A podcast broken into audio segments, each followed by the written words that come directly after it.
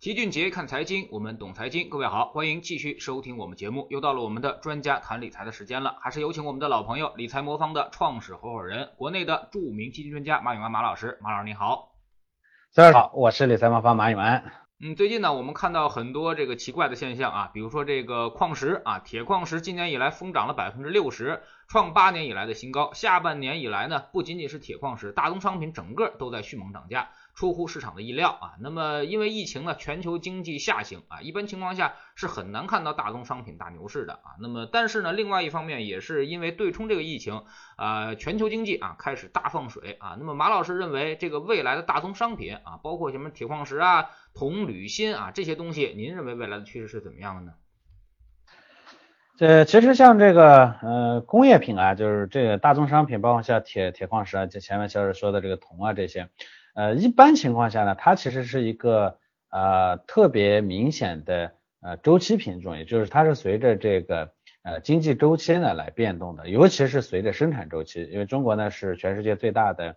呃生产国，工业生产国，所以呢一般当中国的这个生产需求呢比较强烈的时候呢，这个这些东西呢就会涨，这是一般情况。但是这一次呢，呃这个涨的呢有点有点蹊跷。当然了，首先中国的这个经济复苏确实。啊，中国的现在很多企业呢都在开足马力生产，因为疫情的缘故呢，其他国家的生产基本上是陷入停滞的，所以全球的这个啊这个日用啊必需品啊，基本上都全都集中到中国来生产了。中国的生产的非常火热啊，这是这确实是一个现象。但是呃不得不说呢，这次呢很重要的一个原因就是全球放水啊，货币宽松政策的这个原因。因为呃，零八年次贷危机后呢，当时全球货币放水啊，当时呃后面呢就紧跟着一个商品牛市。那二零一四年、一五年中国的货币宽松呢，就导致了二零一六、一七年的黑色产品的牛市。这一轮呢，我觉得更多的可能还是，嗯，虽然说呃这个是呃中国的这个生产复苏，但这是个噱头。我认为更多的可能还是呃货币宽松的原因啊，宽松的货币呢会流到商品上去，带来商品价格的这个整体上涨。啊，我觉得这是一个非常重要的方面。当然了，呃，中国经济复苏呢，推升呢，这是一个，这也是个由头，当然也是一个理由。因为二零二零前三季度呢，中国的 GDP 同步比增长了零点七，这是数据啊。呃，三季度的时候呢，基本上已经到四点九了。最近呢，我了解一个情况，就是呃，生产企业，尤其是做外贸的企业，现在这个生产的排班都都都都都排疯了。这些企业呢，现在九九六啊，这个工资啊什么的都大幅上涨，这个投入呢也在大幅增加，因为呃需求量呢确实也很多，所以这个我觉得是一个第二个原因。第三个，大家大家也一致预期，明年呢基本上呃全球性的这个经济复苏呢也会来临，到那个时候呢可能需求量呢会会更大。呃，总之呢，呃疫情再叠叠加上这个宽松的货币的原因呢，所以我觉得这两者共同导致了现在这样一个结果。那明年会怎么样？我觉得现在能看到的呢是。嗯，全球央行里头，除了中国的央行相对比较保守以外，其他的央行呢，基本上是，我觉得这叫叫吸毒上瘾了，基本上他们想停也停不下来。所以啊，新一轮的这个宽松政策，或者是持续的宽松政策呢，想停可能停不下来。这种情况下呢，我们大概率的可以预见，如果到时候呢，这个需求呢还持续，或者说全球性的经济复苏呢缓慢的持续啊，那叠加是这个放水的这个效应，有可能像这个。大宗商品呢持续上涨，可能是还是能看得到的啊。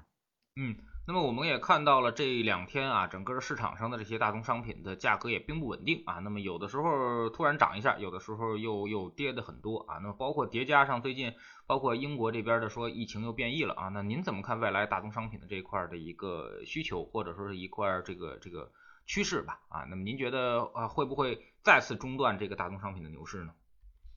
我觉得看问题呢，你要看看看根源啊，就是其实呃任何一个经济现象呢，它的影响因素都不是单一的，它都是多样的。但是在同一时间里头呢，又有一个特别主要的因素，这时候呢，基本上其他的要素你都可以忽略。所以这个我觉得是一个看问题的一个方式哈。对大宗商品来说呢，我们更多的要看这个货币，因为因为是个呃全球的流动性泛滥的推动的这样的一个一个结果。啊，那这种情况下呢，只要经济呢不会说因为疫情呢导致彻底的这个中断，再出现这个崩塌，只要不出现这种情况的话呢，我觉得呃这个这个这个这个这个商品的这个波动呢，波动波动肯定有，但是呢趋势呢不会得到改变，我觉得这是个关键性的问题啊。嗯，其实今年股市来说的话，涨得还是很不错的啊，各类资产其实也都在上涨啊。那么呃，马老师你怎么看这个二零二一年啊这个情况啊？比如说我们从比如说债券啊、股市，包括这个大宗商品这一块啊，大宗商品里面可能又分为工业金属和黄金啊。那么您给我们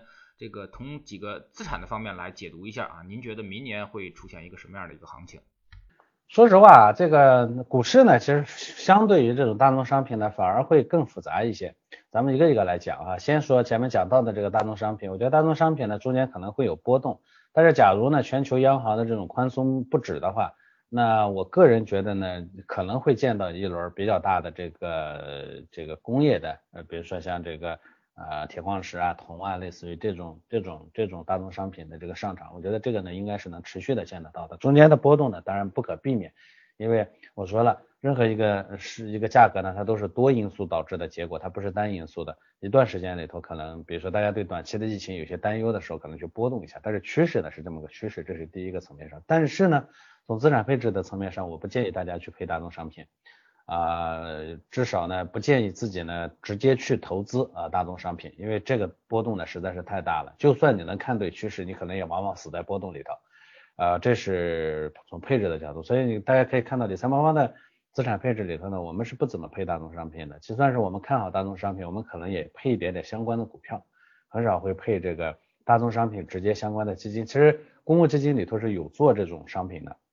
但是我们基本上不配啊，就是因为这个这个这个波动实在是太大了啊，我们没有命拿到那个钱，我们就不去赌那个博啊，这是第一方面。第二呢，从黄金的角度，黄金呢，其实我一直认为，呃。呃，本身呢，它是对冲着两个不确定性，一个呢就是对冲着这个全球经济的不确定，全球外部环境的不确定性啊，比如说动荡啦、不安啦，是吧？局势的紧张了，这些这些都都都会推动黄金，这个道理很简单，是吧？这个乱世配黄金嘛，对吧？那么第二个方面呢，是它本身是对抗美元贬值的一个一个工具，因为呃，理论上全球货币是美元，但是黄金呢是天然的货币。是这这种情况下呢，假如说美元在贬值的过程中，黄金呢相应的会上涨，所以啊，这是那么现在呢，我们可以看得到呢，说外部的不确定性在明年呢有可能会降低，呃，因为之前呢这个世界动荡的根源呢终于下台了，对吧？嗯，这个上来的呢基本上应该说是起码会合作，咱们咱们认为是个理性的人，对吧？这种情况下呢，这个不动不确定性呢在下降。啊，那好，这种情况下呢，黄金支撑黄金上涨的这一条腿呢，它确实要歇一歇。但是呢，明年大概率会进入弱美元周期，或者说我们已经进入了弱美元周期。这种情况下呢，我们会看到美元的持续的这个贬值，相应的黄金呢这条腿呢可能会进一步的呢增强。所以呃，那黄金的配置的价值呢它是有的，但是呢，我也不建议大家呢直接去投黄金，还是这个问题，这些东西的波动还是不小的。从配置的角度来说呢，黄金长期来说呢，收益率其实是很有限的。我们只能说它是个呃呃这种效果呃货币贬值啊，或者是外部动荡的时候的一个压舱石。压舱石这玩意儿本身不值钱，所以呢，大家一定不要觉得说要配黄金就是因为黄黄金值钱，黄金这玩意儿不值钱。我特别赞同巴菲特的观点，黄金不值钱，做价值投资的人是不会配黄金的。但是如果你是想这个，但是价值投资没几个人做做成的原因，是因为那个有惊涛骇浪一般人扛不住，所以我们为了能扛得住，我们为了成功能度过大洋到达彼岸，压舱石是必须的，所以这是从配置的角度。所以黄金呢，我们现在的配置比例不高啊，最高风险的大概也就百分之十左右啊，比例不算高了，这是黄金的配置。呃，股票这个层面上呢，我们认为呢，嗯，大概率的看外部的，尤其像美股。美股过去这些年呢，其实我们始终啊配的比例不算高，但也始终在配置。但也不得不说，美股的这个风险呢，确实是越来越高了。因为很清晰的能看到呢，这个呃弱美元周期里头呢，非美资产会值钱，美国美元资产呢，它总体上去表现不太好。嗯，这个再加上这前面这几年的打鸡血呢，其实美股呢本身呢透支的也比较厉害，所以。你不能不说不配，但是呢，配置的比例呢要很低。比如说像我们理财魔方，我们配置的比例呢大概只有几个点啊，这是从啊这个美股的角度啊，呃，所以呢，我个人觉得呢，现在最应该配的是人民币资产啊，这个人民币资资产配置的原因非常简单，相对于美元呢，它是在升值的，这是第一。第二呢，美中国的经济的本身基本面呢又是全球最好的基本面。啊，今年呢已经是我们是大经济体里头唯一的收益为呃就是增长率为为正的。那明年呢，我们可能会看到一些瞠目结舌的增长率，甚至有可能啊，因为前呃今年的基数低，再加上我们的复苏又比较猛烈，外部的需求又比较强劲，这种情况下呢，我们很可能会看到一些瞠目结舌的增长率。这种情况下呢，基本面能支撑，然后呢，货币环境也能支撑啊，中国的资产呢总总体上来说呢是机会更大，但是。啊，中国的这个市场呢，它因为机构的占比过小，这个个人的占比过高啊，所以它对各种外部的冲击的这种抵抗力呢，相对又比较比较低。所以我们明年大概能看到外部市场的疲软。如果外部市场疲软的话呢，有时候啊，人家人家感冒，我们经常自己吃药，这是我们 A 股市场的一个常态，所以波动一定会会加大。相反来说呢，我认为香港市场呢有可能会机会会更好一些，因为它的资金面呢是是是机构资金偏多，然后呢基本面呢它又伴随着中国市场的上涨，所以我对香港市场的这个港股的这个呃这个观点呢会更好一些。那对应的当然也有些债券，呃债券呢我认为呃如果啊中国的债券啊，因为今年大家担心呢这个中国的央行呢会会会会收紧货币或者收紧信用，现在看起来如果全球都放水。中国的央行它也很难独善其身啊，这道理很简单。央行我们的央行呢是最审慎的、最谨慎的央行，别人都别人拼命的放水的那些呢都没没当回事儿的时候，咱们呢都已经很早就开始警惕了。但是呢，这个东西呢它也不能是我们央行也毕竟不自外于世界，我们也不是独立的，不是不是生活在真空里头。当所有人都在放水的时候，我们的央行没有能力也没有条件去把货币收紧，因为我们要收紧意味着说。所有的钱都会更大幅度的热钱会更大幅度的进入中国市场，那对中国的冲击来说也是不小的。再加上我们本身就是明年是出口的好年，你在这个你你你这么一搞的话呢，出口都会受受受限制、受影响。这种情况下呢，对中国来说也没什么好处。我觉得，嗯，所有人疯狂的时候，你过度清醒，对于咱们的央行来说，你过度清醒，它不见得好事情。所有人都疯狂的时候，你也得适度疯狂。等到别人呢快崩溃之前呢，你能退出来，那就是个好的央行。所以综合来看，啊，这个我认为呢，A 股值得配置，但不值得直接去炒啊。这个港股呢值得配置，然后黄金呢值得配置啊，美股呢要谨慎啊。这个大宗商品呢有多大的机会也别去碰啊，这是我的一个基本的观点啊。嗯，您刚才一直说这个弱美元周期啊。利好这个 A 股的核心资产啊，能不能给我们简单解释一下这个这里面的一些逻辑？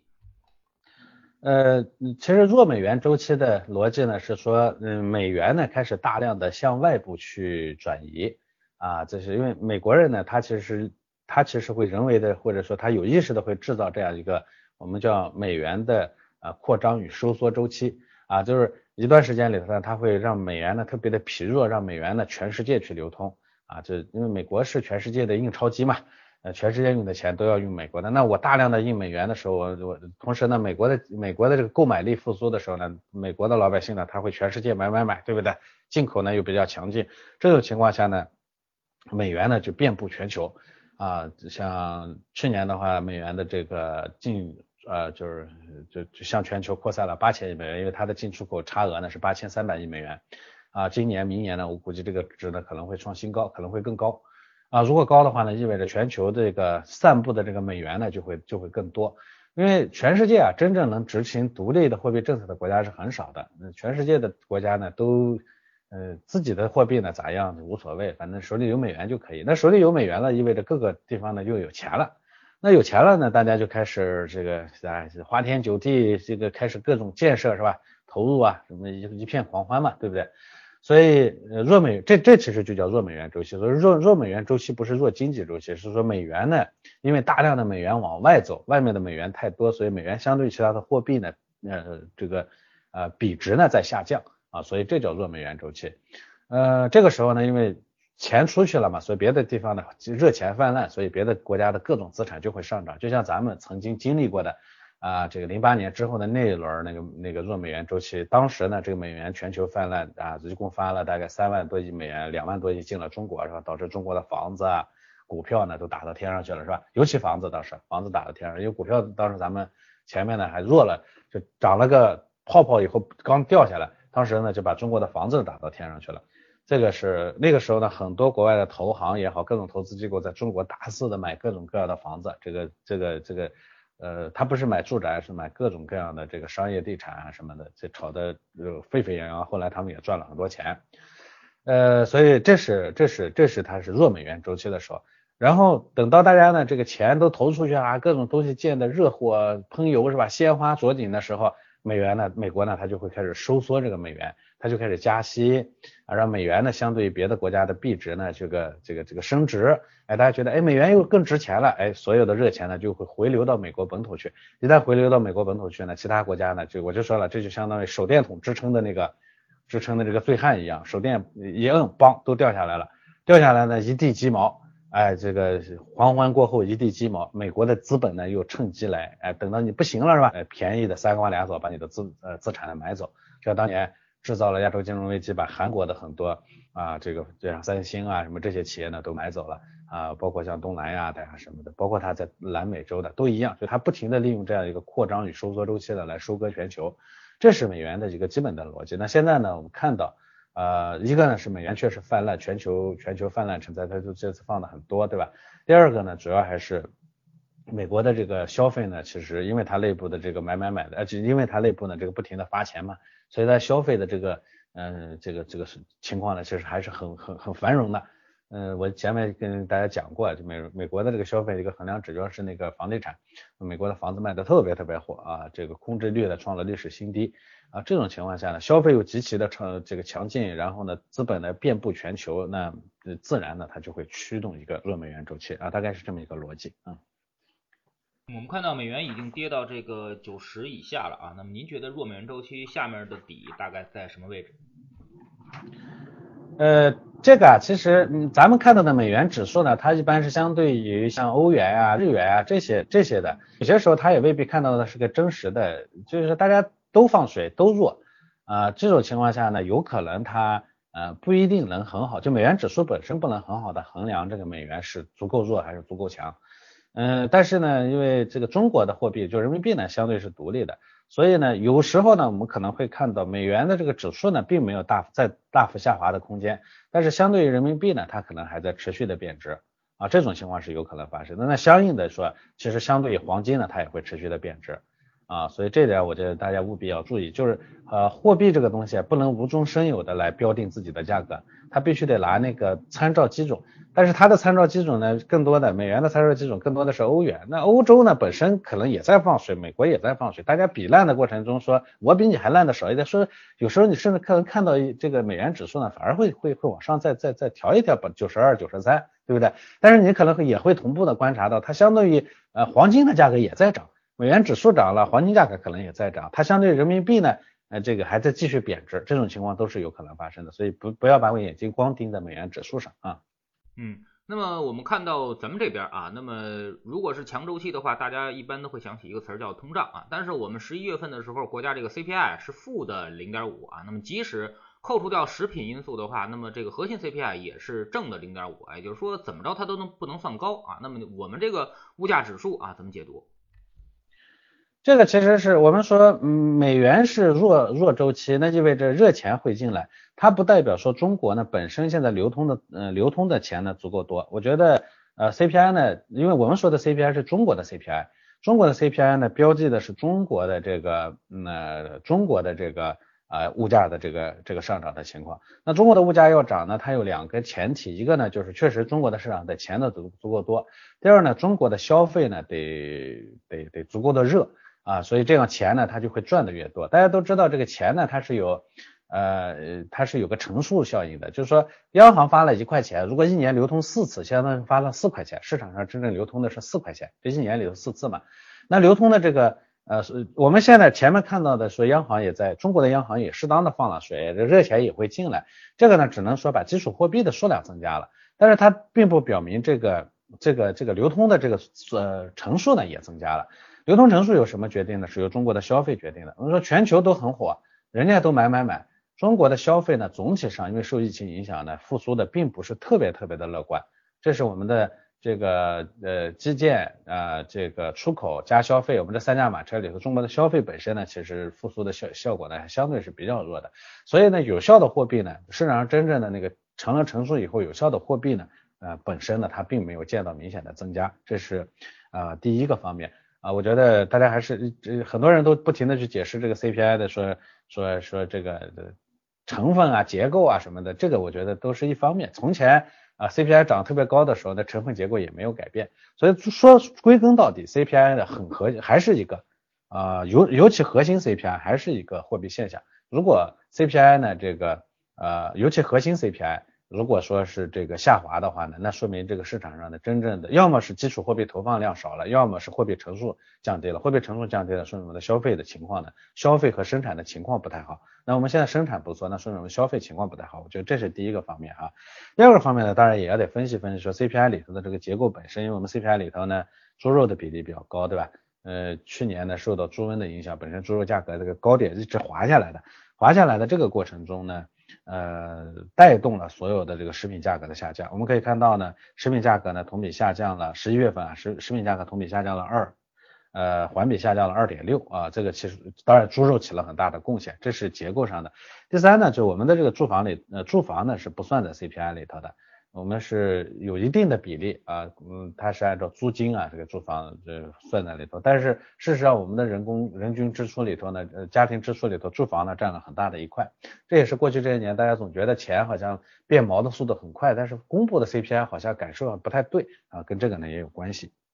但是我无论如何怎么来说，我认为 CPI 的这个下滑呢，这标明在中国市场上。货币并不像我们很多人说的那样足够的宽裕、足够的多啊，不是那样的啊。我们的央行呢，其实也很之前呢，其实也也也从很早就开始收货币。我觉得这个呢，还是咱们要尊重科学。既然 CPI 没上去是负的了，这说明呢市场上的钱不是足够的多。这种情况下呢，我们更没有理由去更紧的收紧货币了啊。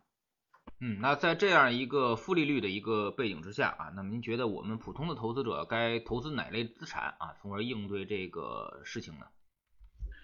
呃，我觉得有这么几个建议给大家。第一呢，就是不要存钱啊，存钱的话，呃，一般情况下，我们现在看到的这个低通胀，就我我们一边呢，其实钱确实是放了一些出来。基础货币是放了一些出来，因为我们现在的消费的复苏的不是特别的理想，这也导致呢我们货币乘数没有增加。但是这个放出的钱最终一定会转成通胀啊，这一点上呢，我觉得大家要要有这样的一个预预期哈。所以呢，不要存钱，这是我的我给大家的第一个建议啊。手里握着现金或者存银行，最终的这个利息呢跑不赢通胀啊，这是基础的。第二呢，我觉得无论是弱美元周期也好，还是啊，我们将要面临的这个经济复苏也好，它都指向说，哎，我们必须得加大权益类资产，尤其是股票和基金的投资。那从个人的角度来说呢，我更建议大家呢去做这个基金的投资啊，不要去不要去做股票啊，去做基金的投资。我刚刚看了说，今年市场这么好，炒股票的其实很多人照样还是赔钱的，是吧？所以炒股这个事情呢，盈利概率是比较低的。那去做基金啊，这是一个。啊，第二个，第三个呢？我觉得基金呢，合适的方式呢，仍然是要用配置。所以我的逻辑就是不要存钱。第二，去买基金啊。第三呢，啊，基金呢要去要去配置啊。这个呃配置的这种方式才可能会能挣到啊相应的这个收益。其实我一直跟大家说说，基金的收益其实非常高的，但是我们很多人没有挣到啊。我们公募基金的平均收益率百分之十六点二，过去这二十二十二年。但是大部分人没有挣到，没有挣到的原因就是总想着去炒基金，炒基金，炒基金这个东西呢，意味着你总想在低点进去，高点出去，怀着一个美好的梦想，但是总被人家割了韭菜，我觉得这样就不好了。所以我就说说了，一定要去配置。那呃，怎么配置或者怎么做啊？我们理财魔方是怎么做的啊？我们会根据每个人的行为呢来定制一个风险底线啊，然后呢，根据这个心理心理底线呢，给你定制一个组合，让这个组合呢。哎，就让这个组合呢，能让你相对比较舒适的待在市场里头，不至于追涨杀跌啊。同时呢，市场变动的过程中呢，我们还会有专属的投资顾问不停的陪伴你，哎，大家一块儿来度过那种心理的不适期。呃，同时如果真正的市场发生了变化的话，我们还会帮你来做一些调整。这样的话呢，我觉得最终呢，我们可能能赚一个相对稳健的钱吧。总之，呃，改变思路，不要去想着赚大钱，我们能从这个市场上分到一部分，哎，收挣到相对比较稳健的钱，哎，这就可以了。就像我们大概，呃，一七年的时候，我们收益率九点七，一八年呢，我们市场跌了，市场跌了百分之二十五，我们大概跌了一点一八。那二零一九年呢，我们收益率呢大概是百分之十六点二三，今年到现在呢，我们的收益率大概是百分之七左右。啊，大家会说今年那个基金收益的那么那么好，你怎么你们怎么收益这样？我们年年都这样，我们总体上来说呢，呃，下来大概就是一年平均七到八个点，大概也就这意思，不会特别高。因为特别高意味着特别高的风险，特别高的收益意味着特别高的风险。那特别高的风险呢，意味着那个你撑不住啊！你要能撑得住，你也只敢放一点点钱进去啊！你要把钱全家的全钱全放进去，你又撑不住。这种情况下它就没有意思。我觉得就是个游戏。我们做的这个呢，是真正让家里头呢能把那个大量的钱放进去的这样的一种合理的手段。所以大家可以去应用市场下载一下理财魔方 APP，可以看一下。嗯。嗯，那么最后说一下我们近两天的一个盘面吧。啊，昨天好像又大给了大家一些希望啊，那么一下突然大涨了一下啊，那今天又给垂下来了啊。您觉得最近为什么市场如此动荡呢？哎，到年底了嘛，人心动荡，再加上呢外部的这个疫情呢，这种短期的冲击呢总是在的。嗯呃，我也说了，说我们中国这个市场，散户市场啊，受外部的情绪的影响呢特别大。其实人家感冒跟我们有啥关系？但是我们经常呢会被这种东西呢来来来来冲击。就像昨天呢，这个英国的这个疫情的疫情新的这个变异呢，影响也影响全球。欧洲市场是受影响了，这个可以理解。美国呢刚开盘也受影响了，后来人拉了个大 V 型又拉回来了。呃，这个相对的说，美国又不像英国关门是吧？这个管得很松。啊，照道理说也受影响也不小，但是对人资本市场的影响呢还没那么大，反而是我们中国呢，人家万里之外的人家打了个喷嚏，我们赶紧躺下跟吃个药，这也是 A 股市场的一个独特的现象。所以啊，这其实也是个人投资者呢投资的时候要避免的问题。你说他有什么新的问题出现吗？没什么新的问题出现啊，就是人家打了喷嚏，人家打了喷嚏，中国现在这个全国。呃，严管的这种情况的话，它变异了又怎样呢？它中国的影响都是局部的小范围的，对不对？